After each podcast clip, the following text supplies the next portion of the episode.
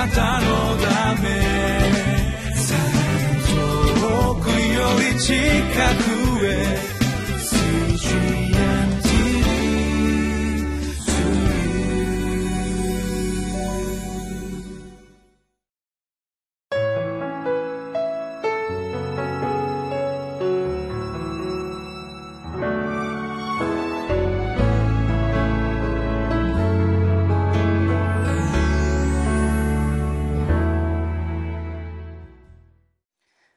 インマネール堺キリスト教会の津田聡樹と申します。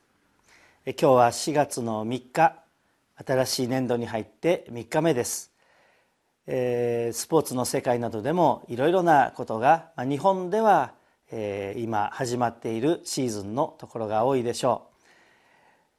私はサッカーが好きなんですけれども今年の J リーグでは、えー、昨年まで非常に手堅い強さを誇っていて年間チャンピオンになった広島がなかなか駆け出しの時に勝てない日本の国内でも勝てないアジアとの戦いにも勝てないで苦しんでいるということが、えー、見られました。またもうすぐリオのオリンピックが始まるそんな年ですけれども男子のサッカーはいけますけれども女子のなでしこジャパンは残念ながら苦杯を飲みました。数年前まで世界でチャンピオンになりあるいはオリンピックでも銀メダルを取るというような世界を制していた日本がアジアの予選で敗退するという大変ファンにとっては残念なことであったかもしれません。しかし見るに私は専門家ではありませんけれども数年前にチャンピオンであったりアジアのチャンピオンであったりまたオリンピックでも上位を取っていたチームそれをアジアの諸国が日本を倒せ日本をよく研究してなんとか日本に勝つぞというそういう全力を尽くしてかかってきたのに対して日本は周りの国への、えー、研究やあるいはそれに対する対抗する、えー、戦略やあるいはメンバーそういったものが今までの力がかえってあだになって負けてしまった。ということも一つ大きな原因にあるのではないかと思います。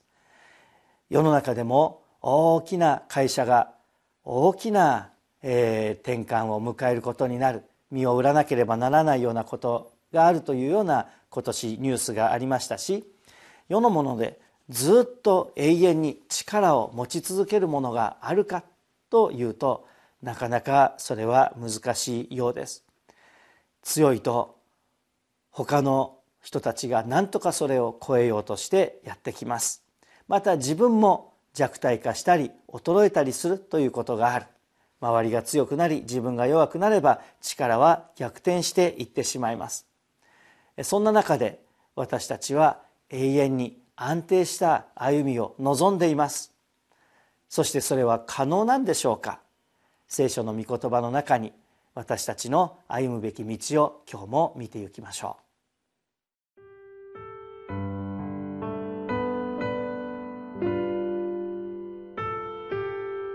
う。エゼキエル書31章。1節から18節。第11年の第3の月の1日私に次のような種の言葉があった。人の子よ、エジプトの王パロと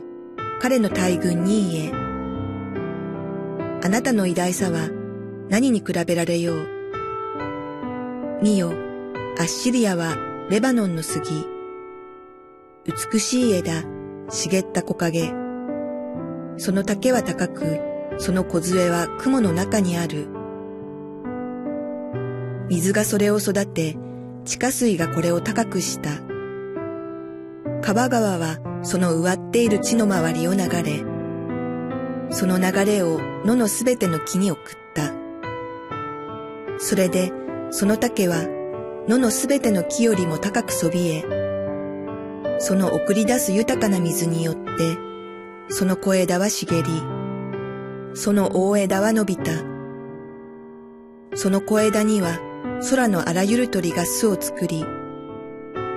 大枝の下では野のすべての獣が子を産み、その木陰には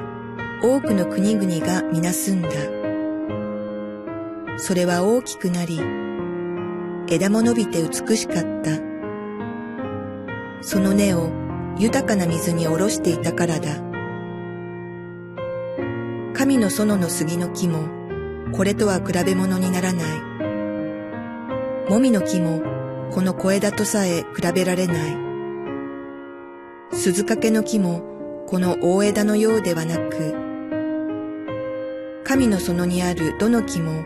その美しさにはかなわない。私がその枝を茂らせ、美しく仕立てたので、神の園にあるエデンのすべての木々は、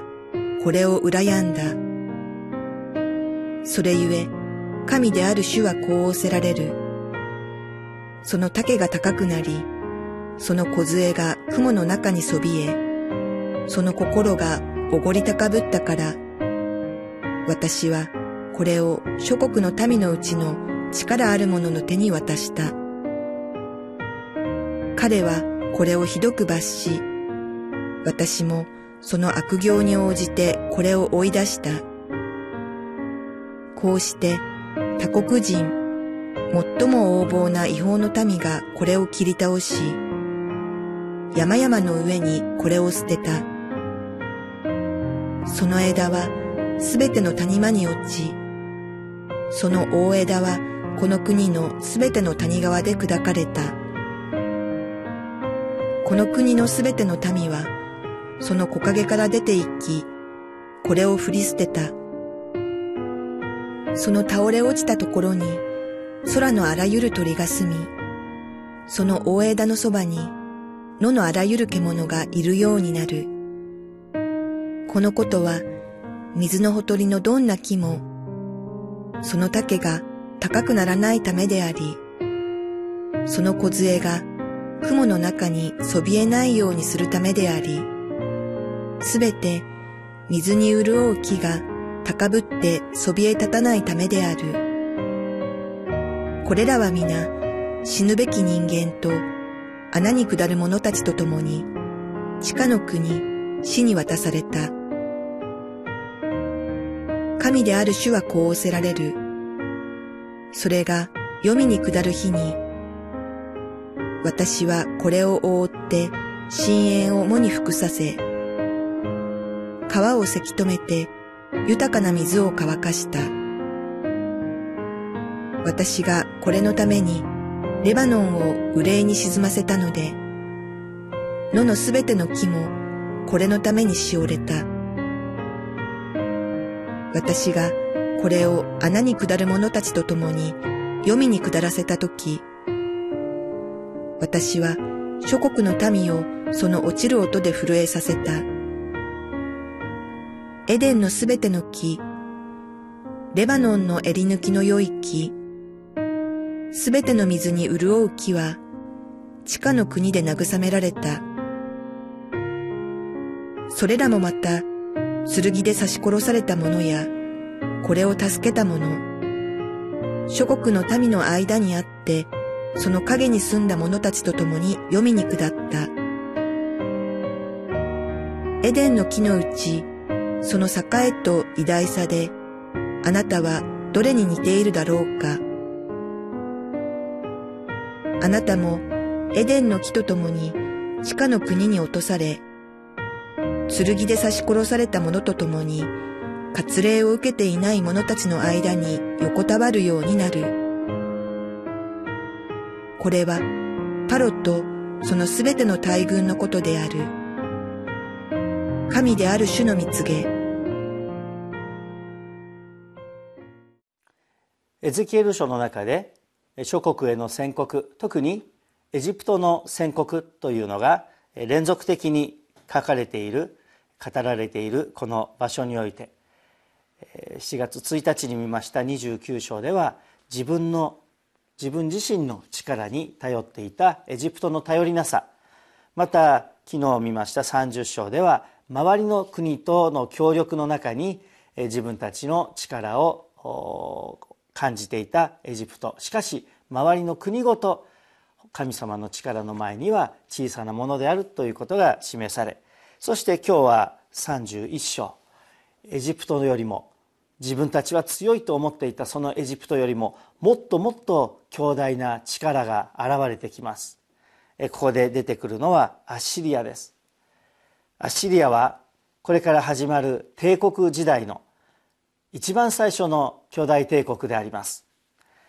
アッシリア帝国に続いてバビロン帝国が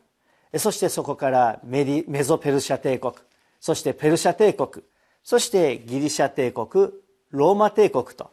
大きな帝国が次から次へと、まあ、そんな数年ごとではありませんけれども、えー、何十年もあるいは100年単位の時代の経ながら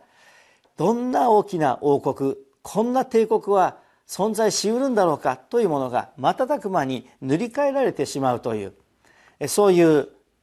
世界の流れの時代に入っていこうとするわけです。でその帝国時代の一番最初に出てきたのがアッシリアであります。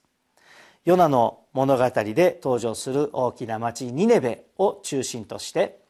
周りの国々を次々と併合するあるいは武力で屈服させて大きくなってきたアッシリア。北のイスラエル王国はこのアッシリアによって滅ぼされてしまいました。そういう大きなアッシリア。その力の強さ国々国を国々を併合して大きくなっていくその大きさが今日の2節から9節のところにつらつらと書き連ねてあります。本当に大きくなってみずみずしくなって他の国々をその木々に宿らせているような国。エデンの木々さえもこれを羨んだというような大木に美しいレバノンの杉のような大木になぞらえているこのアッシリア。このアッシリアはエジプトにとっては脅威でありました。また先ほど申し上げましたようにイスラエルの半分の国がこのアッシリアによって、えー、滅ぼされてしまうというようなことがございました。この滅びアッシリアも滅びてしまうわけです。バビロン帝国によって滅ぼされてしまうんですけれどもそのいろいろな帝国が次から次へと起きてくる中でエゼキエルの時代にはこれから起きてくる。しかしその次から次へと起きては滅びてゆくその滅びの原因の中心は高慢にあった。おごり高ぶりにあったということをこのエゼキエル書30章は指摘しています。その高慢の中核は自己中心です。神中心ではなく自己中心です。この自分が中心神を認めない。神がいたとしても自分の下に置いている。そういう自己中心的な心。これは神を下に見ているぐらいですから高慢へ導きます。良いことは全部自分の力自分によるものだと自分を褒め自分を誇り周りを見下していく。神ですら見下してゆく。それが自己中心の恐ろしいところであります。しかしこのアッシリでアでさえもひとたび神様が動きなさる時に切り倒されてそして散らされ滅びてゆくのだというのであります。高慢なものはそれが鼻につきすぎると神様はこれを打ち砕きへり下せらせなさる。これを打ち砕くということは神が憎しみによってではなくへり下らせて恵みを受けることができるようにという神様の憐れみでもあります。繁栄それ自体が悪いことではありません。繁栄するのです。家族のためにあるいは自分の生涯のために将来のためにあるいは教会を支えるために繁栄自体は悪いことではありません。しかしそれを自分の力自分だけのものと誇ったり栄光を自分自身に持ち帰りまた感謝を捧げることをしない。そういう者たちは高慢へと導かれます。繁栄の時に栄光を神に捧げ感謝を捧げまたへり下って神の皆を大切にする者を神は大切に守られます。しかし自分の名を誇る者は退けられるのです。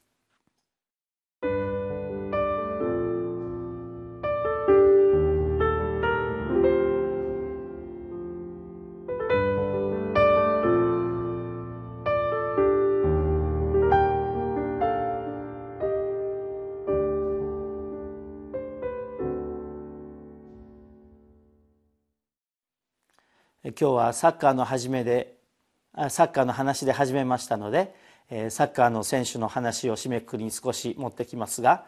韓国のイ・ヨンムという、えー、素晴らしい方にお会いしたことがあります。日本で言ったら中田秀や三浦知良やもっと古くは鎌本選手に、えー、例えられるような韓国のサッカー界のレジェンドの一人です。しかし今は、えー、ハレルヤというクリスチャンのチームの監督をしていらっしゃいます。この方がシュートをした時にゴールが決まってそれを神様に感謝を捧げ手を組んで打ったその場所にひざまずいて感謝の祈りを捧げるというスタイルの最初になった人と言われています。その他バロンドールを取った世界一の選手との賞を取ったカカという選手もクリスチャンであり彼はゴールを決めた時に神様のおかげですと天を指さして神様に感謝をする。こういったアスリートたちがいます。成功を主に捧げる。神様あなたの素晴らしさをこの私たちの生涯を通して表してくださることを感謝しますと神に栄光を期する人物。このものを神様は愛されます。他のクリスチャンのアスリートたちもいる。スポーツ界だけではなくていろいろそれぞれの生きている世界の中で全ての成功を神様に捧げる。その主の誉れを愛する者を主は愛されます。一言お祈りしましょう。私を愛する者を私は愛すると言われる天の神様。